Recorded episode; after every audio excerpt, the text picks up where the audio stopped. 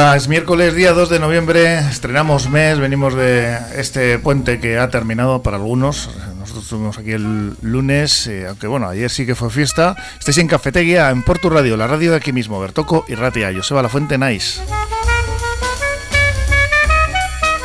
Estaremos hasta las 10 de la mañana, ya sabéis que también nos podéis escuchar en la repetición de las 10 de la noche y posteriormente estará en la web este programa subido en porturadio.org. Tenemos en la técnica Ander Vilariño que va a hacer que esto suene bien, como tiene que sonar.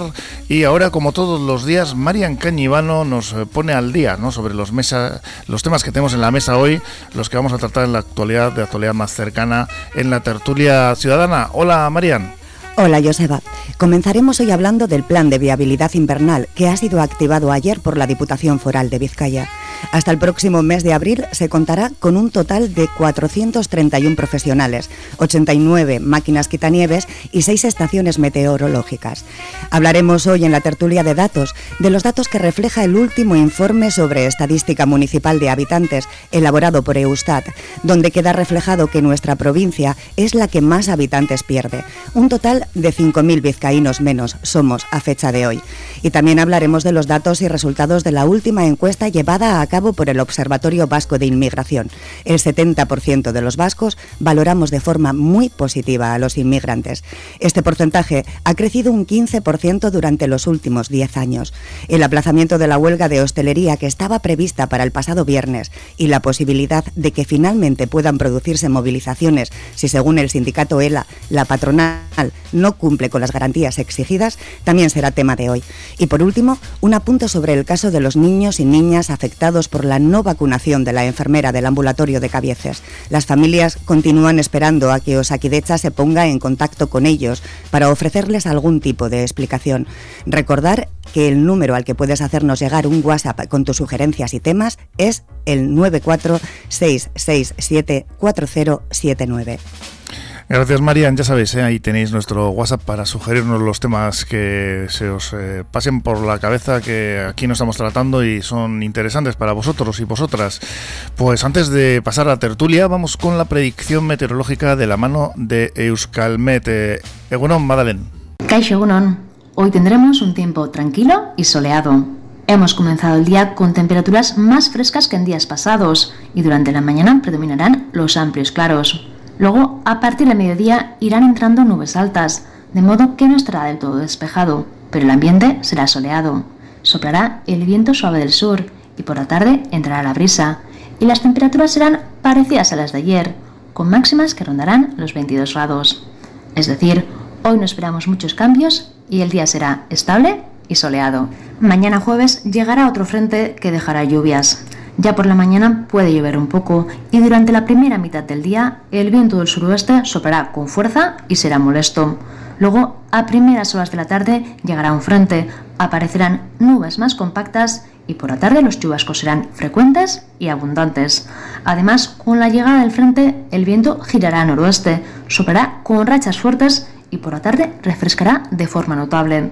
De modo que mañana jueves, sobre todo por la tarde, el ambiente será desapacible y más lluvioso.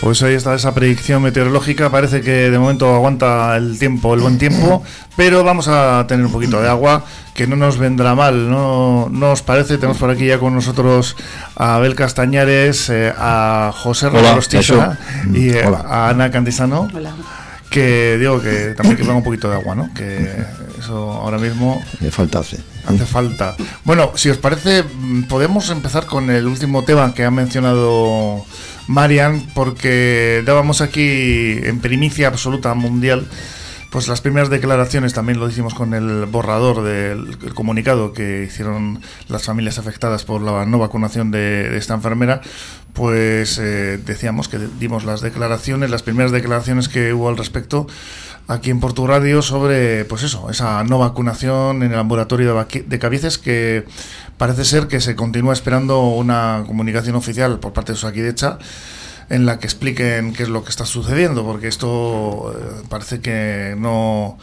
no sucede y ya llevamos eh, pues eh, bastante tiempo, un mes, creo recordar, con este asunto y ahí está en el aire todo. Hombre. Pues sí, perdón. Pues sí, al parecer sigue la cosa parecida. Casualmente pues he conocido una persona del otro día, se me dirigió eh, comentándome pues eso, que era una de las implicadas y que están en la misma situación. Se están reuniendo entre los afectados y las afectadas. Más de 70 familias. ¿eh? Eso es, pero de cara a lo que sea la información de Osakidecha, pues, pues cero prácticamente. yo pienso que Osakidecha tiene un papelón eh, grande, eh, tal vez igual no son lo ágiles que quisiéramos todos, y tal vez, eh, hombre, esos departamentos de comunicación que tienen todos los organismos, pues debieran decir algo de vez en cuando, aunque no digan casi nada, ¿eh? pero decir algo, ¿no?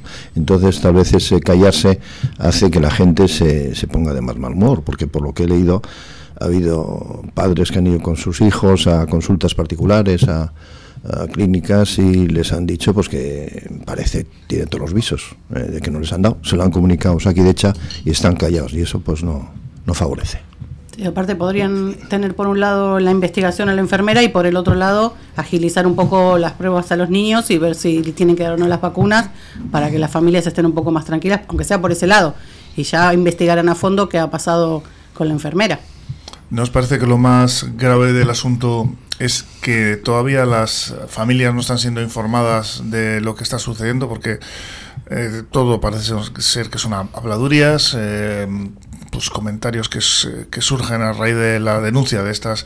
Recordemos que esto sale a la palestra a los medios porque hay una denuncia por parte de unas familias, pero lo que está haciendo detrás es simplemente llamar a algunas, que no a todas las familias afectadas, para realizar unas pruebas serológicas pero más allá de esto no hay ninguna información de qué es lo que está pasando.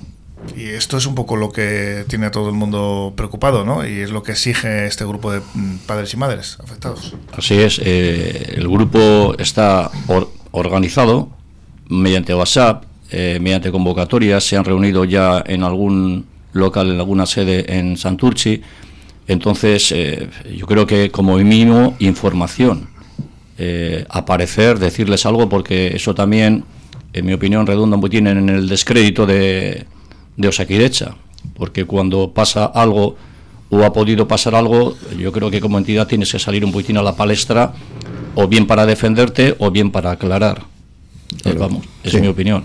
Y es claro que no es un bulo, porque, como decía Joseba, si esto llevamos ya un mes y fuese algo de, de bulo, o sea, aquí de hecho habría salido al paso hace mucho tiempo. O sea, lo que pasa es pues, que no, no están ágiles en, en dar información.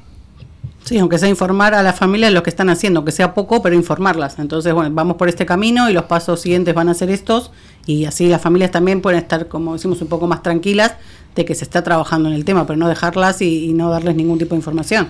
También lo más preocupante es que este caso, como decimos, sale a los medios de comunicación, bueno, se hace público porque hay una denuncia, o sea que no ha sido, luego se está realizando una, investigación a partir de ahí por parte de Osakidecha, pero no ha sido la propia Osakidecha la que ha detectado estas prácticas, parece ser que malas, por lo que las pruebas ya serológicas están demostrando. Entonces, ya de entrada, por, por omisión de, de esa actuación, Osakidecha no queda en buen lugar, pero es que encima ahora mismo seguimos con pues, esperando a que a que den un, pues algún que hagan un comunicado oficial, ¿no? Entonces, quiero decir que ya son dos cosas las que por parte de hecha no se están haciendo bien, ¿no os parece? Totalmente. Yo creo que en este caso ya a partir de ahora todo lo que se vaya a decir es como echar un buitín leña al fuego, como se dice vulgarmente. Yo creo que urge por parte de Osakidecha dar una, una contestación eh, convocar a todas estas familias o a responsables de estas familias. Igual si no quiere, igual por operatividad, puede igual juntarse con todos, pero yo creo que urge ya, porque si no, lo único que va a dar pie es a, muchas veces a comentarios, algunas veces a comentarios no, idóneos. Yo creo que lo, lo, lógico en estos casos pues es dar la cara. Sí, lo que comentamos también el otro día es que tal vez, eh, aunque estemos aquí hablando del tema de las vacunas, es que el hecho de no dar respuesta a un tema tan importante hace que la gente generalice en otros eh, departamentos, dentro de Saquidecha, en otras secciones y que digan, bueno, si, si se funciona así, lo mismo puede ser, eh, en otro tipo de departamentos y que hay que ser más ágiles y más. Aquí lo que tenemos en el comunicado de las familias afectadas por esta no vacunación es que el viernes 14 de octubre concretamente es cuando se llaman las familias, pero antes de esto ha habido ya una investigación que se inicia, como decíamos, por, la, por, las denuncias de estas familias, bueno, por la denuncia de estas familias, de que habían visto unas prácticas irregulares por parte de una enfermera en el ambulatorio. Así que sí, más o menos, como mínimo, yo creo, calculo que llevaremos un mes sin ninguna declaración oficial por parte de Osakirecha, lo cual, pues bueno, sí, volvamos a insistir en que nos parece bastante grave, ¿no? En fin, estaremos informando aquí desde Portu Radio, que, bueno, afortunadamente hemos podido darlo los primeros, este, este comunicado, este borrador, y luego la primera declaración de las familias afectadas estuvieron aquí el lunes, pues también ha sido la primera que se ha hecho, ha sido aquí en Porto Radio. Y aunque luego no se nos mencione en, en ningún sitio, por cierto, que ya he estado mirando por ahí. Así que eso, como decimos, seguiremos atentos a este a lo que va sucediendo con este asunto, aunque cualquier en cualquier momento me imagino que Osakidecha pues hará llamada a los medios de comunicación para una rueda de prensa porque no le queda otra.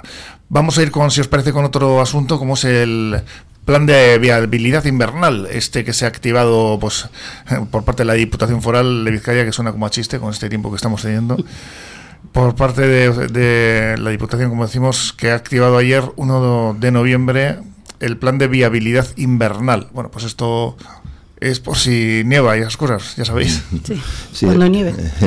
Hombre, yo creo que es curarse en salud. Ya sabemos que hace unos cuantos años ha habido un par de veces que les ha cogido un poco con el pie cambiado y se han montado unas bastante gordas. Y entonces, mm, bueno, toda esa casa lo que hace es darse bombo eh, y a que a los políticos se les ponga la picota. Entonces, bueno, pues han debido decidir de hace un par de años que son seis meses, del 1 de noviembre al último de abril, y bueno, pues a, esperar que, que nieve lo justo y que no haya mucho hielo. Sí, preferible prevenir que curar, ¿no? Mm. Entonces activan el plan aunque estemos con 30 grados. Sí, me parece correcto. De todas formas, bueno, todo es mejorable. Algunas veces, bueno, hay que mirar también cómo funciona en otros países y aunque yo creo que, que bueno, las medidas tomadas son, son las correctas, también hay aplicaciones, yo las he conocido en algún otro país, en las que al momento, al día, a la hora, puedes saber más o menos la previsión, que no te pille fuera, que algunas veces una buena prevención eh, puede ser igual el conocimiento del clima que va a haber, el no salir de casa, y yo creo que en ese aspecto eh, se puede todavía mejorar un poquito y ellos facilitar unas explicaciones en las que en esos momentos dados pues podamos tener más información, no solamente 400 máquinas quitando la sal, porque si no hace falta pasar por ahí porque te han informado, pues algunas veces es mejor prevenir que, que luego lamentar. Pero bueno, todas estas cosas eh, están bien. Hoy en día con los móviles y con el acceso a Internet a, a través de estos smartphones, la verdad es que, que, no se informas porque no quiere, ¿no? Y todo el mundo tiene una información cumplida de la, bueno, aproximada, ¿no? Depende de la aplicación que utilices, pero de todo lo que va sucediendo, ¿no? A nivel eh, meteorológico. E incluso tenemos aplicaciones que nos eh, pues, avanzan, como va el tráfico, que bueno, para eso también estamos nosotros, la radio, pero al final yo creo que más o menos no todo el mundo tiene acceso a esa información lo tiene más fácil no Sí, sí, lo, que pasa es que hay cierta gente que no sabe que eso funciona, no está tan acostumbrado a tener el móvil continuamente para, solo más que para llamar y para recibir llamadas, ¿no? Pero ya insisten desde el departamento eh, de que se cojan todo ese tipo de aplicaciones que dices tú, Joseba, porque así de esa forma, pues la gente a la hora de coger eh, una ruta, pues bueno, igual no coge la adecuada. Pues sí, lo que tú apuntabas ahora, que por segundo año consecutivo el plan de viabilidad, de viabilidad o de vialidad, vialidad. de vialidad, viabilidad he dicho, invernal en Vizcaya incorpora el análisis de datos a la gestión del dispositivo para ganar en eficiencia en el uso de los recursos mediante un sistema que está integrado por una red de cámaras instaladas en las propias quitanieves, o sea que se puede ver in situ cómo van recogiendo y permite conocer eh, la situación ¿no? de, esta actividad eh, sobre en tiempo real sobre la nieve y con un software que posibilita la gestión de la flota desde los centros de control. Bueno, pues eh, esta tecnología me imagino que todo lo que sea para ayudar nos vendrá bien, ¿no? Sí, sí, todo lo que sea eso, para prevenir y para saber, como decía Abel, un poquito antes, por dónde ir, por dónde no ir, si quedarse en casa, si poder salir siempre también viene bien. A ver, a ver qué, tiempo tenemos en este invierno tan tan raro que nos parece que nos va a venir, porque fíjate cómo ha venido el otoño. Y vamos con otro tema más, eh, 5.000 vizcaínos menos, ¿no? Como nos comentaba Marian antes, según el Eustat, Vizcaya es el territorio más envejecido y que más habitantes ha perdido, según estos datos. En el último año, 5.000 habitantes menos. Ya sabemos que hay pues bueno, un aumento de la emigración por los datos que tenemos, pero Vizcaya es la cabeza de esta pérdida de habitantes de Euskadi y el más eh, y la más envejecida de las provincias. Sí, hombre, el hecho de que dos terceras partes de los fallecidos estén en Vizcaya, como hemos comentado antes de conectarnos, es debido a que en Vizcaya estamos más gente y al menos las estadísticas dicen también que estamos gente más mayor. ¿Eh? En cambio, tenemos territorios próximos, como es Álava, que en vez de disminuir ha aumentado. ¿eh? Bueno, posiblemente en algunos sitios igual estemos demasiada gente también. A mí no me importaría que en algunos pueblos tuviéramos menos gente y un poco menos de densidad de población. No lo sé, lo que me parece un poco más preocupante es el tema pues de pues de ese descenso de no voy a decir de natalidad, sino de bueno, en vez de descenso, aumento de envejecimiento, somos cada vez más personas mayores y eso a la larga pues conllevará o debiera de conllevar pues algunas políticas distintas o bien políticas económicas pues para adaptarnos a, que haya menos gente cotizando por poner un ejemplo.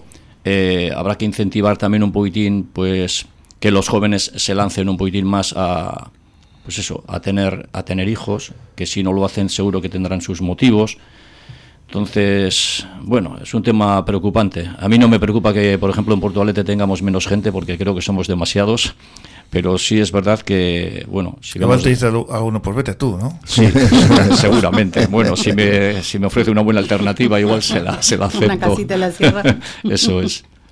Sí, sí, la verdad que yo estuve leyendo, pero no también no había entendido un poco si era que también hay mucha gente que se ha ido a otro lado, pero como decíamos, sí, sí, al final son, son, hay más personas en Vizcaya, eh, es normal que al final el, el porcentaje te de que, que, hay, que, somos la, que somos los que más se tienen menos. Sí, aquí como se habla de fallecimientos, por eso digo, eh, en Vizcaya, por lo que dice el Eustat, eh, pues hay municipios que en porcentajes, como es Guecho, es la que más fallecimientos ha habido. Pues porque, bueno, pues gente más mayor y en cambio cerquita está Sopela, que es un municipio que tiene mucho atractivo eh, urbanístico desde hace años para la gente joven y es el municipio de menos fallecidos. Ahí ha habido también, ¿no? Una emigración de la margen izquierda a la derecha, ¿no? Sí, Sopela ha aumentado, ha aumentado de habitantes. Y la margen derecha en general, ¿no? Lo que es Guecho, mm. pues eh, ha habido un trasvase, ¿no? Entre ambas márgenes. Sí, sí, desde luego hay pueblos jóvenes, entre comillas, que van aumentando porque, pues lo que acabamos de comentar, igual son más atractivos de cara a muchas cosas. Y, bueno, aquí ya también hubo un boom hace unos cuantos años, yo recuerdo, cuando mucha gente de, de Portugalete, de, de, de Repelga en concreto, que es donde yo vivo, pues eh, fueron a, la zona de, de, Gobelas, a la zona de Leyoa, a la zona de todas esas zonas igual un poco menos saturadas y bueno, rejuveneciendo esas zonas y por contra envejeciendo estas. Yo creo ahí lo que dice Isabel, ese boom eh, de trasvase de margen izquierda, margen derecha es bastante antiguo. Yo sobre todo que tengo bastantes años y llevo muchos años en el tema inmobiliario, por lo visto, o sea, eh, hace cuarenta y tantos o cincuenta años hay cantidad de gente, sobre todo de Baracaldo, mucha gente pasó a, de Portugalete sí había algo de ese estado. Santurce siempre ha sido un municipio que se ha resistido más a pasar, pero eso ha pasado. Y entonces de ahí que incluso Guecho ahora sea el municipio de Vizcaya en porcentaje donde ha habido más fallecidos, porque toda esa gente se ha hecho mayor. En cambio, desde hace unos 10 o 15 años, Sopela, por decir así, o municipio Esplencia, que se está convirtiendo también, es puntera porque la gente joven está yendo allí. Esas zonas que se han convertido en atractivas para pues esos, esas familias, esas parejas jóvenes o esas eh, personas que quieren comprar piso y que se quieren asentar en una localidad. Margen, la margen derecha siempre ha sido una zona que era bastante demandada ¿no? y, con más posibilidades de, posibilidades de expansión, ¿no? porque aquí pues está todo ya totalmente edificado por todos sitios y bueno, ahí está también eh, las últimas... Eh, construcciones en Repélega, que además tú conocerás. También ahí están no más ladrillos que, han eh, protestado sobre la ubicación de, de esa... Bueno, ahí eh, ha sido una pequeña pena. Se han conseguido en algún momento enfrentar a vecinos cuando, bueno, aducen que el problema es que hay que recolocar a unos cuantos vecinos, pero han tenido muchísimas oportunidades para hacerlo, o bien en la zona de Bayonti o bien en la zona lindante, lindante con, con Sestao pero yo creo que en Repélega tenemos una población, bueno, lo que se considera hoy en día Repélega, eh, cercana a los 15.000 habitantes y yo creo que ya es suficiente. Yo creo que Portugalete, en mi opinión, está superpoblado. Eh, hace un tiempo, al hilo de lo que hemos comentado antes de pues vete tú, pues me comentaban, ¿eh? bueno, es que todo el mundo quiere vivir en Portugalete y, y yo lo entiendo que quieras vivir en Portugalete, pero todo el mundo no puede vivir en mi casa. En mi casa tiene una capacidad, igual 40 personas no podríamos vivir. Igual en Portugalete, pues 60.000 personas pues no podríamos vivir, que las ha tenido. Entonces, no sé, eh, hay que reflexionar un poquitín sobre lo que quiero y lo que es lo, ideal o lo correcto. Yo creo que Repélega está superpoblado y yo creo que Repélega tiene más opciones eh, en este caso para satisfacer a estos vecinos, que no sea el seguir construyendo en una zona que ya está de por sí ya saturada. Y con poner un ejemplo me, valdría, y son unos solares que nadie sabe por qué siguen vacíos a estas alturas, eh, junto a la gasolinera, que está en el cementerio, ya dirección hacia arriba, justo frente a lo que se conoce como el mercadillo. Todavía no sabemos nadie por qué esos locales, o esos solares, perdón, están vacíos. Sean privados, me imagino, ¿no? Hay esos locales, eh, tengo ya algún dato, mm, pues eh, procede un proceso concursal que se complican las cosas y bueno, al final luego resulta ver quién es el propietario y para que se pongan todos de acuerdo, ¿eh? cuando son gente que lo coge ahí un poco a regañadientes a veces, ¿no? Y que se pongan de acuerdo con el ayuntamiento.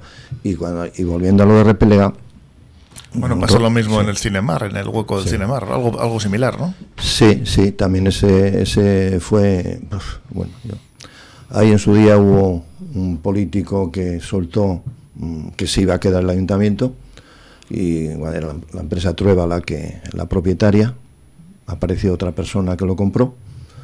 Esa persona al final eh, tuvo deudas con la Diputación, la Diputación lo sacó a subasta y ahora hay otras personas por ahí que se tendrán que poner de acuerdo con el ayuntamiento. Y quería aprovecharlo de Repelga en decir que si Repelga está masificado ha sido por porque Vicíos, ¿eh? enfrente del instituto y todo esto, que era muy anterior a todos esos solares, ha tenido sus más y sus menos las cooperativas y también hubo unos procesos concursales de Bruesa y Areaga y esta gente y por no llegar a un acuerdo con, con el ayuntamiento se quedó eso parado y sigue parado. Entonces, pues bueno, vieron otras posibilidades en todo ese entorno ¿eh? y entonces, pues mira, por dónde, donde Repelega ahora está masificado, podía estar más tranquilo y estar más masificado, pues esa zona de, de Bayonti, al lado de Astileco. Pues comentabas tú, Abel, ahora que todo el mundo quiere vivir en Portugalete. Un experto inmobiliario leía el otro día que decía que mucha gente cambia metros por localización, ¿no? y es así, que la vivienda de segunda mano que iba, que iba a descender porque iba a haber problemas con las hipotecas, que esa es otra. Bueno, pues vamos a pasar enseguida con los eh, dos temas más que nos quedan, ¿eh? nos quedan dos temas todavía por ahí. Vamos con unos consejos de nuestros patrocinadores. Sigues aquí en Fortu Radio, en Cafetería, en el 105.7 de FM. En Grupo AV Sistemas aumentamos nuestra presencia en la margen izquierda gracias a Antenas Rodríguez, nuevo integrante del grupo muy consolidado en la zona servicios de electricidad para comunidades de vecinos, domótica, circuitos cerrados de televisión. Solo trabajamos con las mejores marcas. Más de 40 años en Vizcaya protegiendo lo que más quieres y con la confianza de más de 3.000 clientes. Confía tú también en Grupo AV Sistemas. Aramburuzabala Consulting en Portugalete. Experiencia demostrada en asesorar a pequeñas y medianas empresas. Si eres autónomo, son especialistas en tu negocio y conocen las diferentes formas de ayudas y beneficios fiscales en momentos tan difíciles como estos. Aramburuzabala Consulting en la Plaza del Cristo número 1 para seguir avanzando juntos.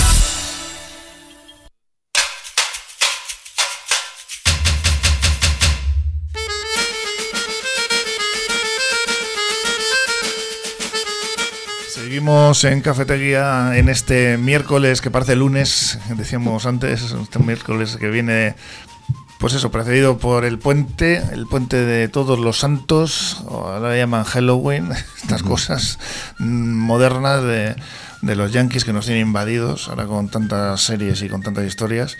A mí una que me, sí que me gusta, que reconozco que está también ambientada en los 70 y con este rollo americano a tope como es el Stranger Things. ¿Cómo es? Stranger Things. Siempre digo Strangers, de Stranger. Mi inglés es que me traiciona. Bueno, vamos a los temas que tenemos por aquí, que me lío, porque se ha aplazado la huelga convocada en la hostelería de Vizcaya para el pasado viernes. ELA, el sindicato mayoritario de hostelería vizcaína, en la hostelería vizcaína, pues ha anunciado este aplazamiento de un sector que, bueno, pues la verdad es que lo ha pasado muy mal durante la pandemia, ha tenido sus ayudas, ha tenido esas terrazas eh, que han, eh, pues habéis visto todos y que hemos disfrutado todos y que de alguna manera han ayudado. Eh, mediante el buen tiempo que también ha puesto un granito de arena a que estos establecimientos pues eh, lo pasaran un poquito menos mal, porque la verdad es que todavía no han acabado de levantar la cabeza, ¿no? Porque fijaros ahora qué situación tenemos también con la energía, etcétera, ¿no? Bueno, en cualquier caso, la noticia es esa, ¿no? Que se ha aplazado la huelga convocada en la hostelería de Vizcaya. Sí, la verdad que hablan de precariedad laboral y, es cierto, eh, están en malas condiciones, aunque yo aquí yo matizaría un poquito cuando hablamos de hostelería, un poquitín de, de los grandes centros de hostelería y los pequeños. Yo creo que los pequeños han sido muy castigados, incluso todos mm. conocemos sin salir de Portugalete cómo ha habido bares y restaurantes pequeños que han tenido que cerrar porque no han podido muchos cierres no han podido aguantar la situación en cuanto a los grandes eh, se habla de todo lo contrario se habla que han repuntado mucho durante después de esta pandemia y que funciona bien en cuanto a la huelga, pues no lo sé. Yo tengo por experiencia que algunas veces si no sales a la calle no consigues nada. Es triste, pero algunas veces es así. Al parecer él ha, eh, desconvocado la huelga con la esperanza de que lo que se les ha prometido lo cumplan y amenazando con que si no es así, pues de, volverán a salir. Pero en el medio siempre está el de siempre, el obrero. El dato que tú apuntas ahora concretamente, ha habido un cierre de 300 bares, bueno, que los ha acelerado la pandemia, en Vizcaya. Muchos hosteleros pues han echado la persiana por culpa de las deudas y otros han adelantado las jubilaciones. Este es el dato. Estamos hablando de 300 bares y restaurantes. ¿eh? Que no Así es, sí. sí yo, yo, no tenía acceso a, a, la posición de los empresarios, ¿no? pero sí, sí ha cedido a, a lo que dice ELA, claro, cada uno está en su lado y defendiendo a los que tienen que defender, ¿no? Claro, ELA, el argumento que da es de que, lo has apuntado tú hace un momento, Abel, que estamos en una situación actualmente igual o mejor que antes de, del pre-COVID, o sea, del 19 anterior. Y entonces dice, bueno, si ahora resulta que empiezan a estar las cosas mejor, pues esto también tiene que repercutir en los trabajadores.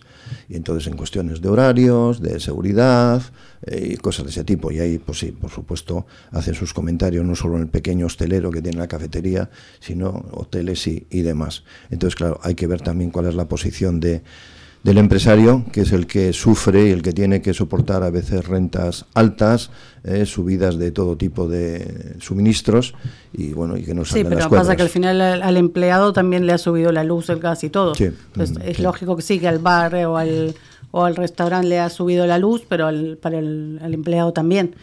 Sí que le han prometido algunas mejoras, eso van a aplazarla a ver si se cumplen y si no, supongo que volverán con todo el derecho. También eh, importante reseñar que el problema que tienen los negocios de hostelería, como en otros eh, en otros negocios, es esta subida de la energía de, y de otros. Bueno, esto mm, al final influye en todos los productos que ellos compran, materias primas.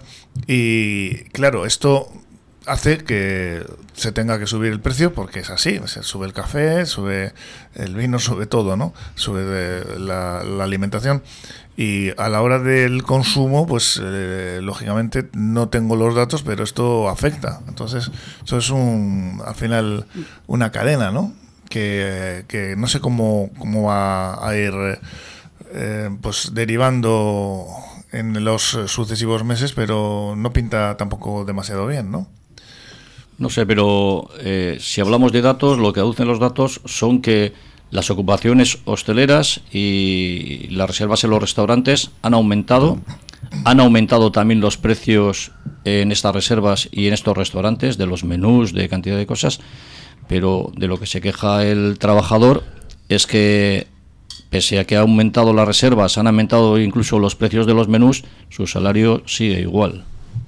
Mm quizá tampoco haya mm, tanta tanto beneficio, eh, un poco por lo que estaba yo comentando. Y, o, tú lo que estás apuntando a es como que están aprovechando un poco esa bonanza de en la hostelería, pero no se refleja en el en el trabajador, ¿no? Sí, sí, sin duda, es a lo que me refiero. Bueno, de todas formas, eh, he querido puntualizar antes y lo vuelvo a hacer ahora, que diferencio un Buitín lo que es la no sé cómo definirla, la alta hostelería o un tipo de hostelería con, la pequeña hostelería. El pequeño hostelero, que es el que está ahí al pie del cañón, que es el que, el que se encarga de todo, el que tiene el pequeño negocio, en ese caso, esa persona es, vamos, el caso es totalmente diferente, no se pueden coger igual. Realmente esa persona igual ahora mismo está saliendo del agujero y igual hasta se las ve y se las desea para, si tiene un par de personas o tres, pues para poder cumplir con ellos pero yo creo que son cosas diferentes, aunque eh, trabajes donde trabajes, yo creo que tienes derecho siempre a un sueldo digno y a que te paguen por lo que estás haciendo, no que te paguen seis horas cuando trabajas ocho o doce, y etcétera, etcétera. Al final todo se trata de un reajuste en todos los eh, salarios porque la subida del IPC y de las materias primas está siendo la energía, está siendo alta y claro, al final esto repercute en el bolsillo de, todo el ciudadano, todos los ciudadanos y en todos los trabajos, ¿no? Sí, sí, pero como decía Abel también eso de, poder saber eh, que el, un pequeño bar o un, o un pequeño un pequeño hostal a lo mejor sí tiene dos empleados e intenta no cerrar para, para poder seguir adelante todos, que no es lo mismo que un gran hotel o, una superficie grande que entonces a lo mejor también eh, dar un poco más de ayudas a esos pequeños comerciantes para que puedan seguir manteniendo sus empleados y mejorarle su, su calidad de vida. Yo creo que hay muchos establecimientos, ¿eh? muchos, y la verdad es que se tienen que estar inventando todos los días para ganarle la partida al ganado, porque claro, los consumidores eh, no aumentan, ¿eh? y encima si el bolsillo te toca algo más, pues lo miras más. Entonces yo creo que, el, tema es también que es, está masificado en ciertas zonas. Bueno, tenemos por aquí un dato de agosto concretamente en el cual mes en el cual se llega a un pacto por un alza salarial del 8% en tres años en eh, la restauración colectiva, que son 100.000 trabajadores afectados por este convenio. Esto ha sido en Madrid. Y incluye concesiones, banquetes o eventos. La patronal y sindicatos llegaron a este acuerdo. En fin, para eh, los próximos tres años, del 22 al 24, del 8%, dividido en un 3% anual un balón de oxígeno y que bueno pues para recuperar el poder adquisitivo la patronal denunciaban que estaba enrocada en congelar los salarios pero bueno parece que al final desde apuntaban desde comisiones obreras que este convenio convenio colectivo pues se ha, podido alcanzar y que incluye una cláusula de revisión salarial. Pues bueno hay algunos acuerdos pero aquí en Vizcaya pues eh, parece que la situación, de momento han, detenido esa huelga, pero no, no está clara, ¿no? Sí, aquí por lo que he leído parece que los afectados deben ser unas 25.000 eh, personas. Y desde luego ahí estoy de acuerdo con Abel. Si muchas veces no tienes más remedio que presionar y aunque no nos guste a, casi nadie, ¿no? pues bueno, al final la huelga es una forma de, apretar las tuercas al empresario. Pues vamos con el último tema que tenemos por aquí, porque vamos a ir viendo cómo queda esta, situación de, la hostelería en Vizcaya.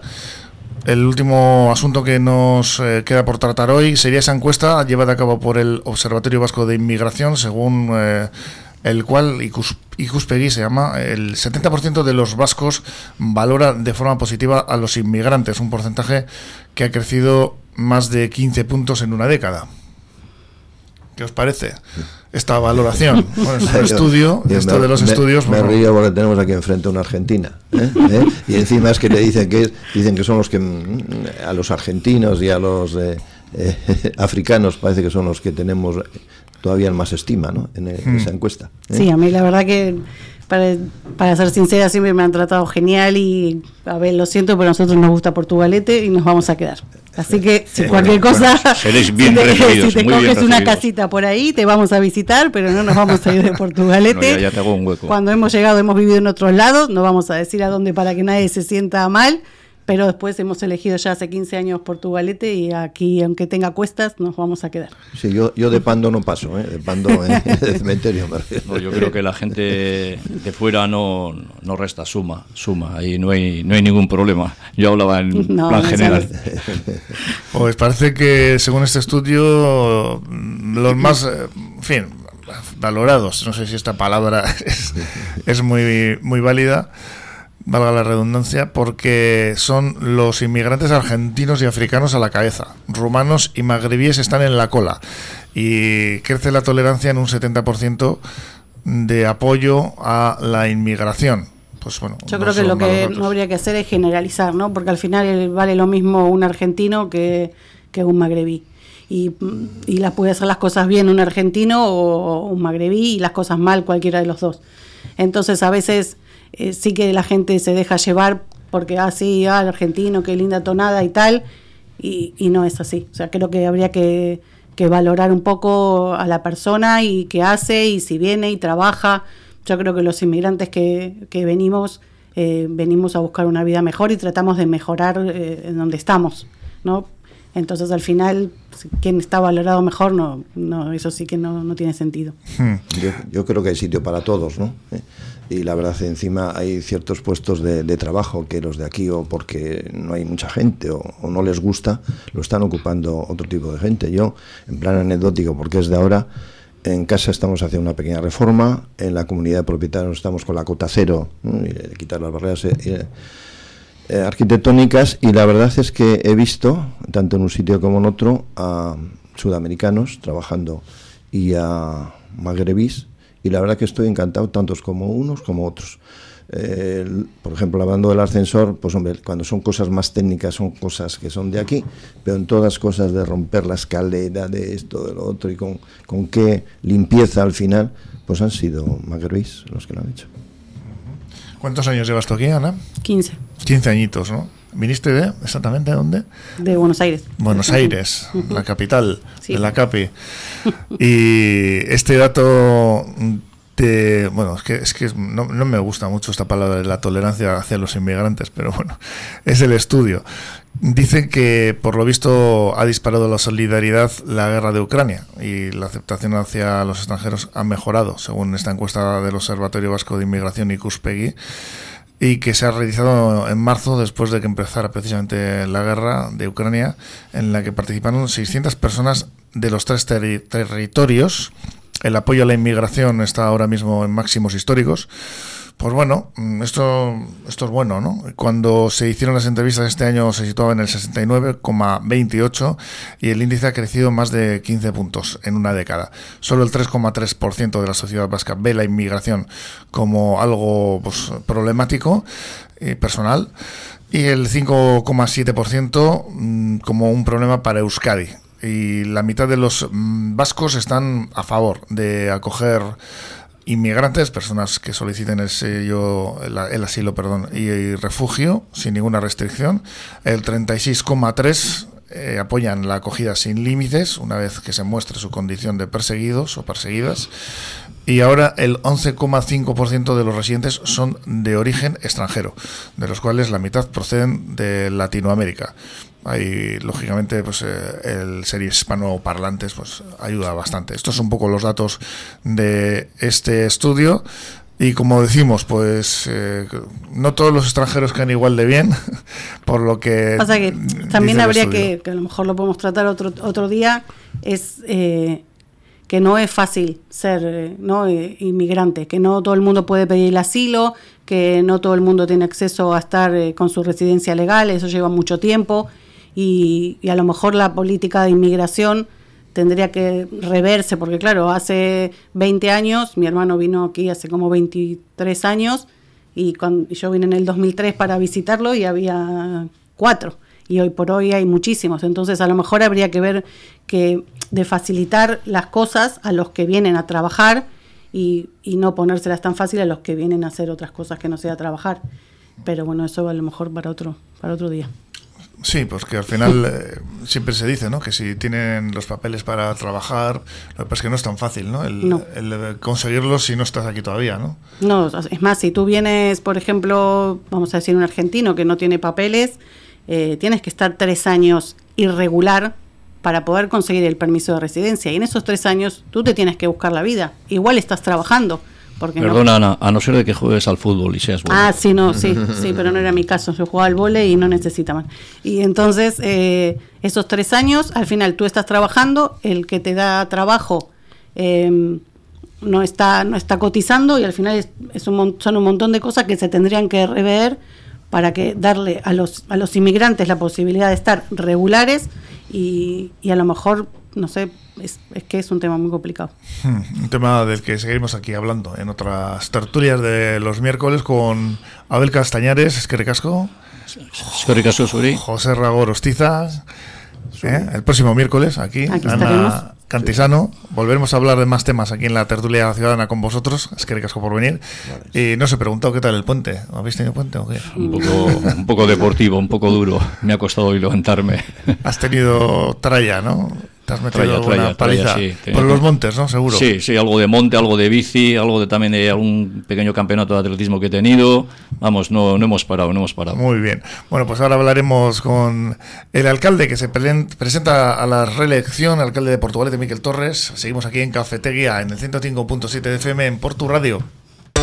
En Arreglos de Ropa Naim dan solución de forma artesanal a todos tus arreglos. También realizan transformaciones de todo tipo de prendas y son especialistas en cuero. Arreglos de Ropa Naim, en calle Nafarroa 14. Presupuesto sin compromiso. Te atienden en persona o también por teléfono y WhatsApp. 644 064 189 644 064 189 Arreglos de Ropa Naim. Arreglos para toda la vida. Solicita ya la nueva tarjeta de comercio de Portugalete.